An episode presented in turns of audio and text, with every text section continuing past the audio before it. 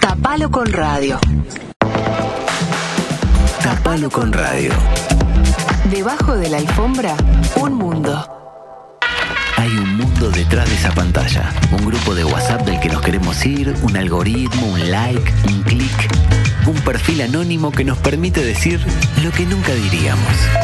Vida digital. Lo que estamos barriendo bajo la alfombra tecnológica.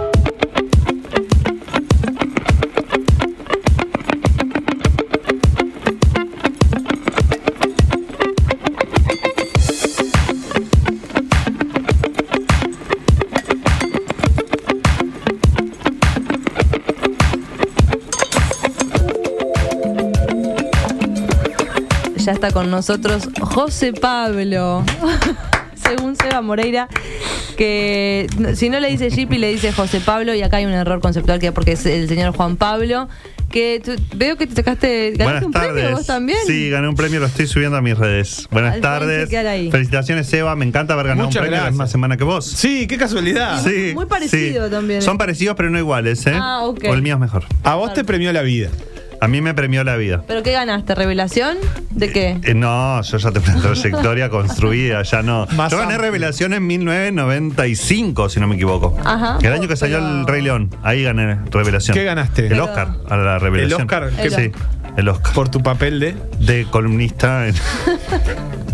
Columnista de ¿Cómo la vida. Columnista de la. Felicitaciones, te quiero Mu- felicitar muchas también gracias. al aire. Muchas yo sí gracias. leí tu libro, se lo regalé a mi sobrino que es re Ah, fan. ¿viste? Yo sí leí tu Pero libro. yo no se lo regalé a José Pablo. Él lo co- bueno. No, yo lo compré, no tiene. Yo el te mío. lo compré, no me lo el regalé. mío Yo no te lo tiene- regalé, No me Pilar. No se regalaste peleen, ningún no se Te peleen. regalé el libro firmado. fuerte. No se peleen. Lo perdiste, es peor todavía. Vos- Te, te juro, a vos- eh, yo te compré uno y me regalaste otro. Ah. Y lo tengo en casa. Ya me acordé.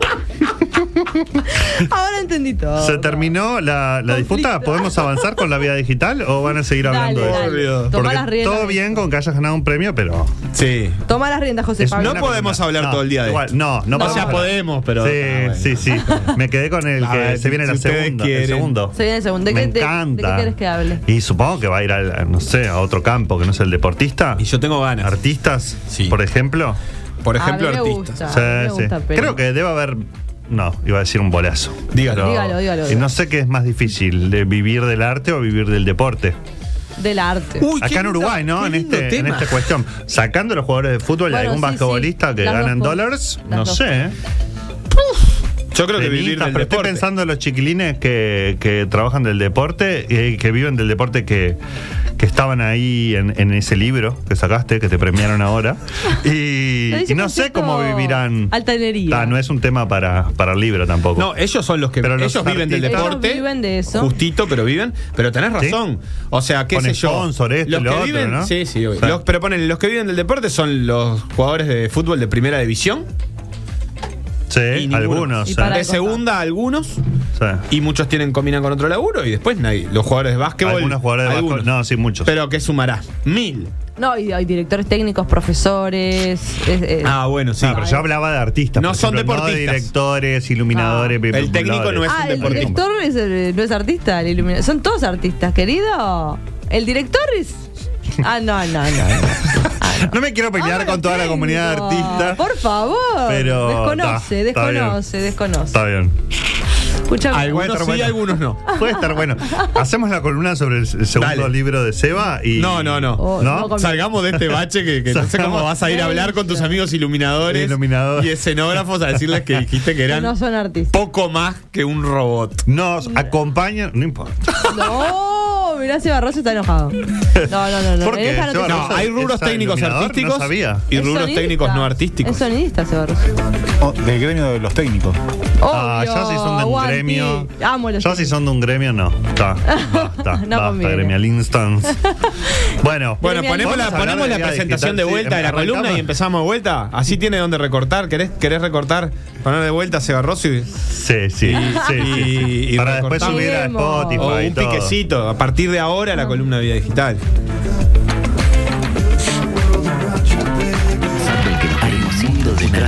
Live, un grupo de WhatsApp del que nos queremos un perfil anónimo que nos permite decir lo que nunca diría. Un perfil anónimo que nos permite decir lo que estamos barriendo bajo la alfombra tecnológica. Lo que estamos barriendo bajo la alfombra tecnológica. Ahora sí vamos a dar Me inicio. ponen, me están haciendo. Te boicoteamos. Te vamos a dar Zancadillas, inicio eh, a, a la columna oficial de José Pablo Méndez. Me jugué, me gané en contra al, al sonidista, al muchacho este, al, al que nos Ah, ayuda a ser artistas a nosotros. El chico, el chico. El chico que nos ayuda a ser artistas y ta, me apaga el micrófono, me hace mal, me hace el mal, así que bueno. Eh, columna de vida digital. Vine hoy, ¿saben que son las elecciones en Estados Unidos hoy, no? Sí, Ah, salado. Sí, están re cierto, pendientes. Están re cierto. pendientes. ¿Cuánto falta? ¿Un ¿Cómo año? los artistas Primer viven en martes una de noviembre. burbuja, Ay, yo eh? estoy pendiente El de los la luna llena escritores- y el eclipse. ¿Cómo? Primer martes de noviembre son. Son hoy. Primer martes de noviembre. No, sí, Las el legislativas primer en martes Estados Segundo. Unidos. Fue el 1. El primer martes fue el 1. Ah, Sí. segundo martes de noviembre. Claro, está muy bien. Están pasando en este momento. pasando. Ta. Las legislativas, se renueva un montón de, de- No tengo ni idea. No voy a hablar de las elecciones de Estados Unidos Mejor. a fondo, pero sí voy a hablar de la tecnología puesta a la disposición del aparato político, que nos tiene que preocupar o no. Yo les cuento, ustedes bien. después me dicen. Ya nos ¿sí? preocupa. Pero como les decía, son las elecciones de medio término en Estados Unidos. Hace poquito, además, fueron las elecciones presidenciales en Brasil, que es otro monstruo gigante en el donde la tecnología también jugó muchísimo. Las fake news, etcétera. Eh, campaña de Lula desmintiendo noticias que le tiraban del otro lado. Campaña de Bolsonaro desmintiendo noticias que le tiraban del lado opuesto. Ahí se jugaba mucho verdad y mentira. En las de Estados Unidos de medio término, en donde se renueva toda la Cámara de Representantes, eh, se está disputando bastante voto a voto algunos, algunas regiones y eh, la mayoría parlamentaria. Vieron que las elecciones ahora no sé por qué, todas son como que uno gana por 50 y poquito y el que pierde, pierde. Nunca. No, no están arrasando Mm. en ningún lado, pero eso traigan un politólogo que lo explique. Yo no voy a hablar de eso ahora. La po- la pero están, están ahí, es la- el- hay un tema con la polarización, pero, pero es extraño cómo terminan siempre como definiéndose muy Sí, bueno, cerradamente las está- elecciones. Estados Unidos tiene un sistema bipartidista de toda la vida. Nunca hubo otro partido que disputara ni un punto de, No, pero de el votos. margen, el margen con el que ganó Clinton, eh, Bush o Obama es más grande que el final de ¿Sí? Trump-Biden. ¿Sí? Bush seguro que no. Busquen porque Trump Bush Biden. ganó con, con 300.000 muertos la, la primera elección. Mm. Votando con Lo que muertos. pasa es que en Estados Unidos, claro, tenemos un problema medio extraño, que es que Claro. no es la cantidad de votos, sino la cantidad de eh, delegados que vos tenés para elegir presidentes, eso. Claro, porque es mucho No más federal. acá. Sí, exacto. Mm. Es un quilombo. Democracia poco, Así pero se se la llama el resumo así. libro. Sí. Es, es un quilombo. Democracia Eh, poco. es- Politología del siglo XXI. Bueno, pero en estas elecciones que están pasando en los Estados Unidos, tal vez como nunca antes, la tecnología puesta al servicio de la inteligencia política electoral está al alcance de distintos candidatos que son eh, candidatos locales. Hoy lo que, los que están compitiendo son, para que se hagan una idea, algunos senadores y la mayoría puestos por diputados.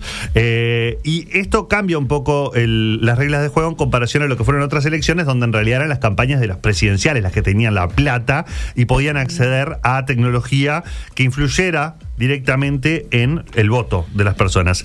El problema es que muchas veces esa tecnología, de la cual vamos a estar hablando hoy, está un poco reñida o bastante reñida con los principios éticos y con lo que solemos considerar como democracia, ¿no? Yo les voy a contar ahora lo que está pasando en Estados Unidos, o cómo se está usando la tecnología y después podemos discutir si nos da el tiempo, eh, porque ustedes son muy de censurar eh, las opiniones, el, Ah, de el- si diga. somos, si, si- si es una democracia pura, híbrida o qué, qué, qué tipo de democracia es esta en la que suceden estas cosas.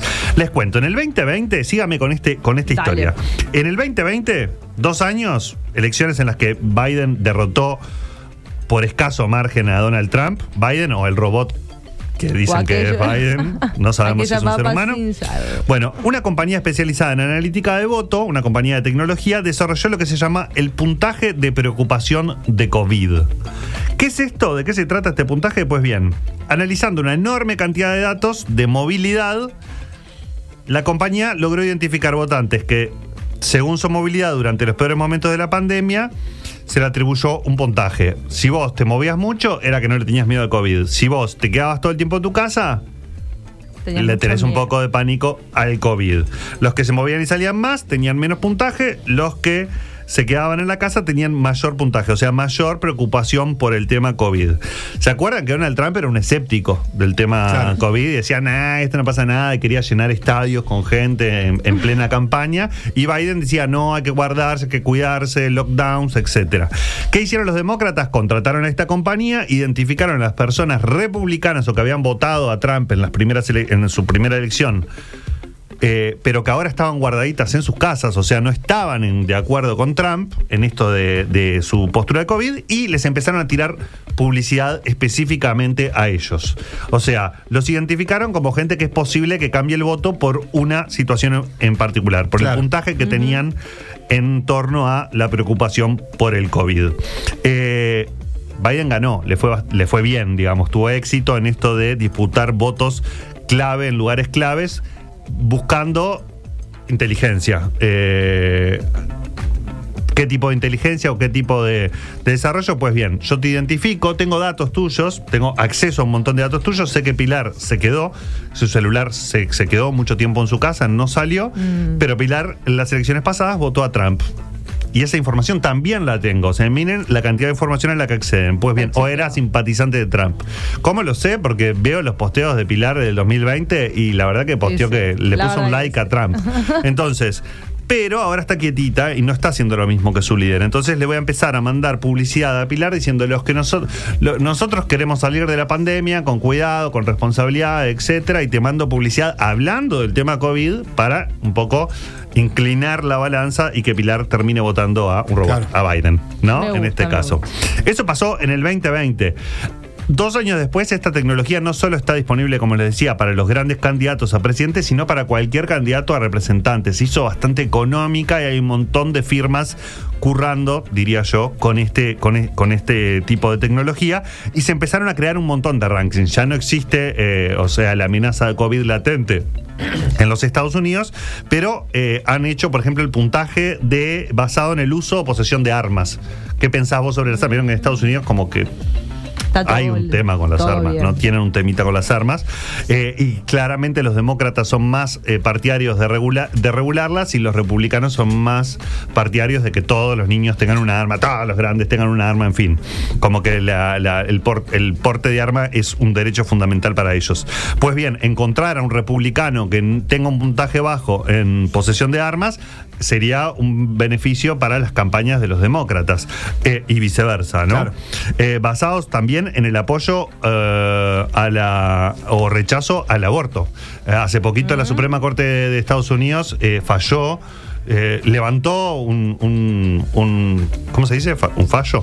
Sí. Un fallo que había a favor del aborto en Estados Unidos a nivel federal, cambió la composición de la Suprema Corte y trajo el tema del aborto de nuevo sobre la mesa. Hoy los demócratas están en defensa de ese derecho, los republicanos, o por lo menos los líderes republicanos, no. Bueno, se trata de encontrar a las personas del otro bando que tienen una posición parecida a la mía. También hay un puntaje, un score sobre si te, se cae bien Trump o si Trump este, este eh, te simpatiza o le tenés miedo o no te gustó su pasada gestión, porque se sabe que si hoy a los republicanos le va bien, Trump probablemente esté lanzando su candidatura de nuevo. Entonces también encontrar esa información es, es bastante importante. Y también en la creencia o no, por ejemplo, hay un puntaje que te pone de 0 a 1, la creencia o no de que atletas trans tengan que participar en, eh, puedan participar en competencias oficiales. Claro, Si porque vos lo- crees eso o no, porque eso se discutió en un momento, Claro. Trump dijo una cosa, o los republicanos dijeron una cosa, los demócratas otra. Entonces, me interesa saber dónde estás parado vos para ver si sos alguien más factible de cambiar tu voto o no. Claro, porque en realidad el- el- el- lo interesante en definitiva es que el voto es secreto, evidentemente, pero eh, hoy por hoy las discusiones que se procesan durante cualquier periodo electoral, eh, que se procesan todo el tiempo, en realidad son públicas y en general, esto que decías vos, terminan habiendo eh, indicadores y marcadores que son, eh, eh, que son decisivos. Eh, es decir, que, que la postura por sí o por no de una situación te termina pudiendo, en definitiva, reconstruir el voto de esa persona. O sea, lo que estamos diciendo no es que las empresas saben a quién votaste efectivamente, no tiene nada que ver con el sistema de voto electrónico. No. A eso quiero ir. No es que hay una filtración de tu voto, no es que saben tal perfil Saben votó a tal persona, pero- sino que reconstruyen con un montón de, de posturas que vos tomás respecto a decisiones cuál puede haber sido tu voto y cuál es el punto punto flaco para ese voto. Esto que estás diciendo vos, en definitiva. Claro. Si yo sé que esta persona no vota es republicana, pero está mu- muy preocupada por el tema de las armas, a partir, por ejemplo, de los hechos que hay habitualmente en Estados Unidos, ahí tenés vos para dirigirle una publicidad y decirle, ojo, que si seguís votando esto, estás avalando esto. Y eso puede cambiar un voto. Sí, más que ojo, es, yo te propongo que, o sea, si te veo preocupado por las armas, te voy a po- poner publicidad directamente a vos en distintas plataformas personalizadas en las que te voy a decir que el tema de las armas a mí también me preocupa. Entonces no te voy a hablar de ningún otro tema de agenda más que el que sé que tenemos en común a ver si logro cambiarte de, de posición, ¿no? Vos votaste a Trump en las elecciones pasadas, a ver si logro que votes al Partido Demócrata en este. Estamos hablando ahora igual de diputados, o sea, de gente que trabaja más a nivel local, entonces es más, eh, el- los matices pueden ser, no es simplemente el odio a Trump o no, que es una figura que, que genera bastante polémica, amor y odio, sino eh, más bien cómo, cómo los voy acercando y también a nivel tan micro que es muy difícil de saber qué tipo de publicidad están haciendo. O sea, ¿qué están diciendo esos candidatos? ¿A- Claro. ¿A, qué, a, a qué se están comprometiendo? Es una, es una práctica que individualiza muchísimo a los votantes y permite generar contenido muy específico para ellos. Eh, esto también es una diferencia. No es que vos estás segmentando y decís, bueno, los jóvenes de entre 20 y 24 están muy preocupados por tal tema, entonces les voy a pautar determinada publicidad. Eso es lo que se hace acá en Uruguay, que estamos como en la época de las cavernas todavía en cuanto a publicidad. Ahora les voy a explicar por qué también, porque tiene algunos frenos. Pero en Estados Unidos estamos hablando de profiling fuerte. ¿Qué es profiling? Yo creo que ya lo expliqué acá, pero lo vuelvo a repetir. Es tengo eh, en mi base de datos a Sebastián Moreira. Y Sebastián Moreira le gusta esto, le gusta lo otro, votó a tal, es probable que haya votado a tal otro en tales elecciones, etcétera. Si yo soy una persona que voté siempre, y esto está súper estudiado, si siempre voté a una corriente o siempre voté republicano, es muy difícil que yo vaya a cambiar. Pero en el medio estamos identificando a personas que han votado a veces a un candidato demócrata o uno republicano, en los Estados Unidos estoy hablando, y que son más factibles de convencer eh, según lo que esté pasando en el momento. No, y además, pe- perdón, pero eh, que en Estados Unidos tiene unas internas que son salvajes. Eh. Las internas de cada partido a veces son más importantes, porque ahí vos estás diciendo, bueno, siempre voté demócrata, siempre voté republicano. Y es cierto, pero eh, lo cierto es que, que las internas demócratas y las internas republicanas son Fuertes. súper duras, súper fuertes, llevan muchos meses, y ahí está la construcción de los candidatos locales que decís vos, porque también se eligen con este sistema federal. Capaz que acá nos resulta más fácil verlo si fuera a nivel nacional con un candidato nuevo, porque estaba pensando, bueno, pero acá aparecen candidatos nuevos en Argentina y ahí sí puedes cambiar tu voto porque hay un, una corriente nueva que te viene, que eso en Estados Unidos no pasa, pero sí pasa a nivel interno y sí, pasa muy pasa a nivel interno, claro, exactamente. Trump dentro del Partido Republicano es una corriente muy, o sea, en su momento fue muy rupturista, Claro. o sea, rompía con el statu quo de ese, de ese partido. Pero hay que decir también que es muy fácil de que también nos, nos frustremos un poco a nivel democrático. O sea, yo puedo terminar votando a alguien, piensen en Estados Unidos, una democracia que tiene eh, no sé cuántos eh, eh, millones de, de- de personas de Estados Unidos en este momento y cuántas votan en particular, pero están muy lejos de la política, la mayoría de la población no entiende, no le interesa, muchas veces ni siquiera va a votar y de repente voy a votar porque me convenció este anuncio de este diputado que dice que los atletas trans no tienen Claro. que, que- Entonces voy y voto porque pienso que los atletas trans no tienen que competir en cosas. Y después me frustro porque ese que no va a hacer nada porque es un solo diputado en la Cámara de Representantes,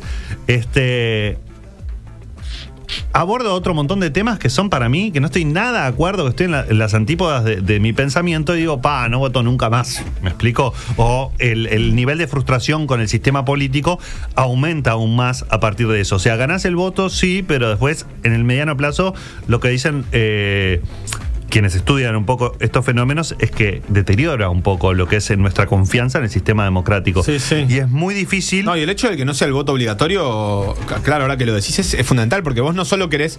Una cosa es convencer a alguien que va a votar, que vaya a votar a otra opción, pero en el medio tenés un camino que es mucho, que es más o menos la mitad de la población. en, este- en general, las elecciones no obligatorias vota en general el 50% de la gente. Te queda un 50% de la gente para convencer de que vaya a votar, y si va a votar y lo convenciste vos, te va a votar a vos. Seguramente. Bueno, a menos que, te- que lo convenzas por el Exacto. lado del odio, digamos, pero, pero en definitiva es, es un campo muy fértil. Sí, definitivamente. Hay, uh, se, se pueden, se puede analizar que en estas elecciones hay un nivel de fake news bastante menor o más controlado que en las, si nos vamos a las, a las legislativas pasadas en los Estados Unidos. Eso está bueno. Eh, Trump y, y- y también Hillary en la campaña que ellos dos compitieron y ganó, ganó Trump, se dieron con todo, y, inclusive con muchísima eh, desinformación.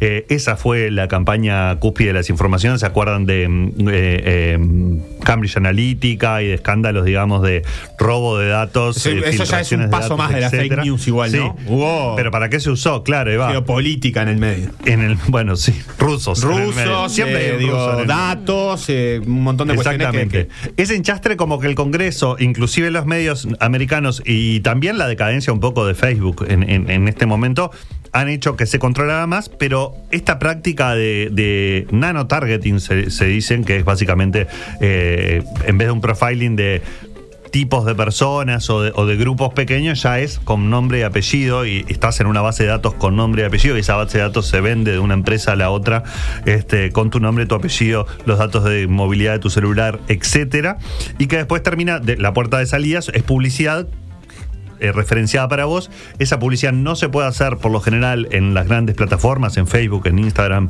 en, en Twitter, donde sí podés segmentar, pero no a una persona. Si yo le quiero mostrar solo a Pilar, es medio difícil, pero sí hay un montón de servicios más, servicios de streaming, podcast, websites, eh, aplicaciones, donde sí podés hacerle publicidad específica a una persona, a una IP etcétera. Tengo los datos de tu celular, o sea, de, de- de- de- referencia de tu celular, puedo volver y hacerte la publicidad directamente. Hay una un razonamiento que decía, les voy a leer el nombre porque no me quería robar la frase, no es mío, es Erika Frank- Franklin Flower, eh, profesora de gobierno de la Universidad de Wensley, que estudia publicidad política, es una grosa, escribe para el New York Times, que- de donde saqué muchísima la información de la que estamos hablando hoy, que dice que para el sistema democrático es importante saber lo que los candidatos dicen y prometen para luego hacerlos responsables por lo que dijeron y lo que prometieron. Pero con este tipo de tecnología, dice, cada vez es más difícil hacerlo, pues los candidatos pueden decir diferentes cosas a diferentes personas en una escala muy, pero muy personalizada. Wow. Para mí, un deterioro de la democracia bastante fuerte. O sea, Llevemos el juego a Black Mirror, a ese a esa Sí. futurismo. Vos podrías ser un candidato que haga su campaña eh, uno a uno, diciéndole exactamente a cada persona lo que esa persona quiere escuchar. No, esto no está pasando, pero, pero se puede jugar a eso. Diciéndole a cada uno exactamente lo que esa persona piensa. Entonces vos podés convencer a cada uno, pero el resultado es que finalmente lo global. Sí, mintiendo, sí. eh, diciendo. Digo, ni siquiera Diciendo nada, porque lo, lo programa alguien, lo que, diciendo lo que quieren escuchar. Exactamente. Y entonces todas esas personas quedarán convencidas de que vos sos el mayor candidato. Es decir, eh, eh, y, y- y te votarán todos siendo honestos con lo que piensan, pero, eh, eh, Pero vos no. siendo Pero que vos no, claro. vos ni siquiera vos- uno puede no haber ni siquiera sabés. siquiera pensado Bueno, sobre ni el tema. plata Bueno, no tiene obviamente que que lo ser haga un alguien por discurso vos. único, no tiene que ser un discurso No. único de un político que defienda, sino que es. Y eso es lo más peligroso en elecciones como las de hoy, donde son una multiplicidad de gente compitiendo. No es Biden-Trump, que es mucho más difícil de hacer el seguimiento, de ver qué publicidad están haciendo, de ver qué están diciendo. Si se contradice o no, es más probable que vos, si, si vos te llega una publicidad de Trump diciendo, che, vamos a controlar las armas, es cuestión de prender la televisión y vas a ver que el tipo no piensa eso. O sea, va a entrar en contradicciones rápidamente. Pero cuando son diputados a nivel local o diputadas a nivel local, representantes, le dicen en Estados Unidos, es muchísimo más difícil hacer ese seguimiento. Por lo tanto, no podemos esperar cosas milagrosas de la Cámara de Representantes norteamericana que, que se va a conformar a partir de estas elecciones, porque está bastante bastante bravo, digamos, además en, en- en puntos en particular, ¿no? Ellos tienen toda una inteligencia de, de- votaciones en las que dicen, bueno, son estos distritos o estos barrios o estas zonas en las que tengo que pelear el voto a voto porque es ahí donde, donde puedo hacer la diferencia, donde lo puedo cambiar, porque justo le cerró una fábrica, entonces están quemados con el gobierno de este momento, entonces puedo entrar por ahí. Y la verdad es que terminan diciendo, hay... Hay hasta eh, ejemplos en la web de publicidades de republicanos y demócratas de distintos lugares del país diciendo, prometiendo lo mismo Claro. para ganar el voto, prometiendo exactamente lo mismo. Eh, No, aparte vos te da la posibilidad de vaciar tu discurso. Porque, a ver, los medios tradicionales siguen existiendo, siguen siendo muy poderosos, aunque menos, evidentemente. Eh, y, pero vos podés tener con ellos un vínculo global. es decir, tener un discurso medianamente limpio ahí y después eh, realmente captar el voto en, en- en las redes y en el, en el momento individual. Entonces ya no es necesario no, eh, arriesgar quizás ahí, sino pasar desapercibido o, me- o- o no desapercibido, pero tener un discurso que incluya y después efectivamente hacer eso de, de en el, en el eh, ¿cómo, cómo es el nombre? Nanotargeting. Nanotargeting. Eh, encontrar ahí la beta para, para decir las cosas que creas o que no, eso ya es otra cosa, sí. Porque puedes decir cosas que son verdad igual y que Sí. realmente son tu, son, son tu política a partir de esto y ahí sí con- convencer. Sí, en este caso, por ejemplo, en el del puntaje de COVID, es un caso en el que obviamente los demócratas estaban de acuerdo con eh, menos movilidad, con eh, mayores restricciones a la movilidad, con cuidarse, con tomarse en serio esta, esta enfermedad, y, y jugaron con algo en lo que uno creería que están bastante alineados. Después hay un montón de otros términos que no. Y hay que tener en cuenta que los votantes los que cambian de voto, los que son posibles cambiar de voto, por lo general, y esto es inteligencia electoral, son personas, eh, los veletas, les digo yo, porque digamos, no son personas, como les decía, que siempre votaron a lo mismo, que están muy afiliados a, a ideas, no- nociones de izquierda o derecha, o demócrata o republicano, sino que son personas que eh, van cambiando, son personas que no comentan mucho, no discuten mucho de política y no hablan para con otros. Entonces, es muy difícil que también se, se den cuenta que esa publicidad que les está llegando a ellos, eh, está en contra en realidad de lo que dice realmente el candidato, lo que va a terminar haciendo. No, no, no, No se cuestionan. salen, sí, y no van en voz alta a decir, che, este, esta vez voy a votar a Trump. La otra vez no lo voté, pero esta vez no le dicen a, sus círculos cercanos, etcétera. Por lo general tienden a ser muchísimo más reservados. Entonces es mucho más fácil llegar a ellos porque ves su actividad online, tenés un montón de información y eh, es mucho más fácil que eh, entren, digamos, en este tipo de trampas porque tampoco pueden chequearlo con el vecino, con la vecina, con los otros, porque no lo dicen, no van, a- no están chequeando, che, vamos a discutir eso. Eso está eh, bastante estudiado. Ahora, ustedes me podrán decir, che, en Uruguay podemos esperar eh, esto, pasan todos. Che, ¿podemos esperar esto en Uruguay, Juan Pablo? ¿Hay tanto Qué dinero? buena pregunta. ¿Hay tanto dinero? Se me ocurrió Qué ahora. buena pregunta. Bien, eh, tocaste un punto clave que es la, eh, la billulla. plata. La- el dinero. Acá no hay plata para, para bancar esto, por lo menos ahora. Si bien estos costos se han abaratado muchísimo en los últimos años, es muy difícil que una campaña acceda a fondos para eh, bancar a un tipo de este tipo de inteligencia. Y por otro lado, tenemos una cosa preciosa que todavía la tenemos, que se llama Ley de Protección de Datos Personales, que funciona cuando quiere en este país, pero funciona bastante, se podría decir. Y que pone algunos frenos, por lo menos eh, vamos a, es una copia de lo que está, de la, una copia no, pero me van a matar los abogados, pero digamos, algo muy parecido a la ley de protección de datos personales y a la reglamentación europea, la que tenemos acá en Uruguay. En Europa esto es muchísimo más difícil que pase, que haya empresas haciendo este tipo de inteligencia, porque se da de frente con el uso de datos personales, o sea, no está permitido que una empresa tenga un profile sobre vos, sobre Pilar, que diga, che, tienes, eso está- es ilegal, o sea, que si lo vas a hacer, lo vas a hacer en la oscura, por lo negro. En Estados Unidos está recontra permitido. Acá no. El problema, acá en Uruguay ni en Europa, el problema es que la mayoría de esa información no está acá en Uruguay o en Europa. Sí, está bien. eh, si vos sos cliente Antel, la información del movimiento de tu celular, por ejemplo, o a qué redes Wi-Fi te conectaste, etcétera, está en el Uruguay, o sea que estaría sujeto a esa ley. Eh, no sé qué pasa con las horas telefónicas, la verdad que no lo sé. No sé si porque son multinacionales pueden jugar con. Me imagino que no, porque están recabando datos en este territorio.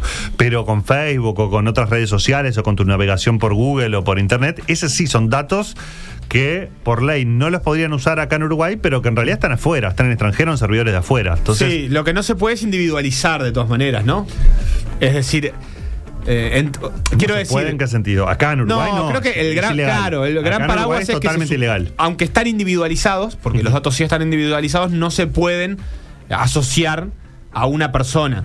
Lo cierto es que en realidad ya están asociados. Lo que no se puede es hacerlo. O sea, técnicamente no tiene ningún, ningún impedimento de hacerse eso, es muy, muy sencillo. de Exacto, hacer. lo hacían. Individualizar y, y- y lo, que se, lo que no se puede hacer es eh, usarlo con, con- con ese fin, digamos. Pero en realidad. Es ilegal, pero si yo Claro. lo hago eh, con datos que están recabados en servidores del exterior y lo hago con plataformas que funcionan desde el exterior, o sea que no funcionan en Uruguay, sí, me podéis iniciar un juicio, pero sentate y vamos a esperar unos cuantos años a que eso llegue a algo, digamos. Está bastante bravo. eh, por ahora igual es verdad que no, lo, no, se ha, no se ha utilizado en campaña. Yo creo que el- la principal razón es el costo que tienen, pero eh, lo podemos ver... eh, a bastante avanzado en las últimas elecciones de Brasil y probablemente lo vayamos a ver cuando son las de Argentina, no lo sé, pero creo que que son el viene. año que viene. Ahí lo vamos a ver interesantemente porque ya sabemos que por lo menos eh, ambos bloques eh, grandes que van a estar en competencia suelen hacer uso de, de la última tecnología, o sea, gastar Sí. dinero. Y la pregunta ahí es cuán novedoso sí, es y cuánto en realidad responde a las formas habituales. En Argentina se hizo muy, muy conocido esto de gobiernan con el focus group. Acá se habla de la agencia de publicidad, pero que es básicamente el- es la misma crítica y que se, su- se supone que Sí, parte pero- de la idea de que Claro, pero digo, cuando el acceso a juntan datos gente en para Argentina es No. distinto. Pero cuando juntan gente para ver qué piensa, para cambiar la opinión de una política pública, eso es un poco ese camino. Ese es un poco ese camino, solo que acá va, lo hacemos. No te digo de edad media, pero es tristón. O sea, me imagino eh, asesores de, de- de Torre Ejecutiva entrando a Twitter a ver qué dice la gente para ver qué- qué, política Casero, tomo. casero. En Twitter, ¿no? O sea, eh, o con bases de datos bastante. Aunque nunca se sabe. O sea, hay. El manejo de datos, eh, ahora hace poquito salió que, que en, en todo este afer del piso 4 habían usado eh, también cámaras, eh, que tenemos, Sí. tenemos que hablar un día de las cámaras Ay, y del sí, uso de sí, tecnología en ese, en ese eh, hecho, porque la ciudad está, Montevideo está con- muy, muy, muy cubierta de cámaras. Este, Me gusta. Y, y de ese tipo de inteligencia la habían usado eh, de forma, parece, no, no muy santa o, o- o ilegal directamente, porque no deberían acceder a esa, a esa información. Este. mm, Da un poquito de miedo, preocupa un Claro. poquito, pero estamos hablando de niveles nada que ver con estos, donde hasta el aparato, no es el aparato político solo, ¿no? Obviamente que lo hace también para venderte una heladera, igual que lo hacen para vender, o sea, eh, hay distintos servicios Claro. de tecnología. Leí algunos que trabajan en evitar la deserción de las universidades, o sea, las propias universidades pagan a estas analíticas para que vean si Pilar está a punto de dejar la, la universidad o no, para tirarle alguna beca, alguna cosa, pim pum pam, Ah, bueno. refinanciarle lo que debe, etcétera. Este, a partir de analítica de estudiar qué está haciendo Libertad. Eh, libertad. Pilar, te cambié el nombre, no sé por qué. Libertad. Si tenés cara de libertad. Un velero ¿En llamado? Libertad.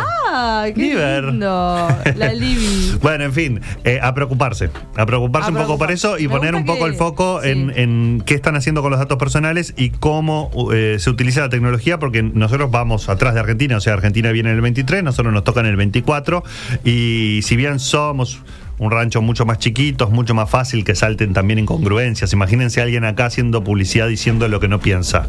Enseguida alguien le sacó captura, lo subió a Twitter, somos los 4 Claro, o 5 muy de siempre, lo vimos, salen en su rayado, pim pum pam, nos enteramos. O sea, es medio difícil pasarla, pasarla, solapar ese tipo de publicidades. En monstruos como Brasil, inclusive Argentina, va a ser muchísimo más fácil. Preocúpense. Eh, siempre nos vamos de acá preocupados. No, Eso siempre no. Con, la próxima les con prometo. filosofía desesperanzados y acá preocupados. Esto- La próxima les prometo hablar de amor. ah, Así que aplicaciones. se van a ir para arriba, sí. Aplicaciones de amor. ¿Estás buscando el amor de tu vida? Ya lo encontré, querido. En 15 días nos encontramos acá y vamos a hablar de eso. Opa, esténse atentes. Nos vamos a una tanda y seguimos con Maestra Palo con Radio en el Amor. M24. La radio que nos mueve.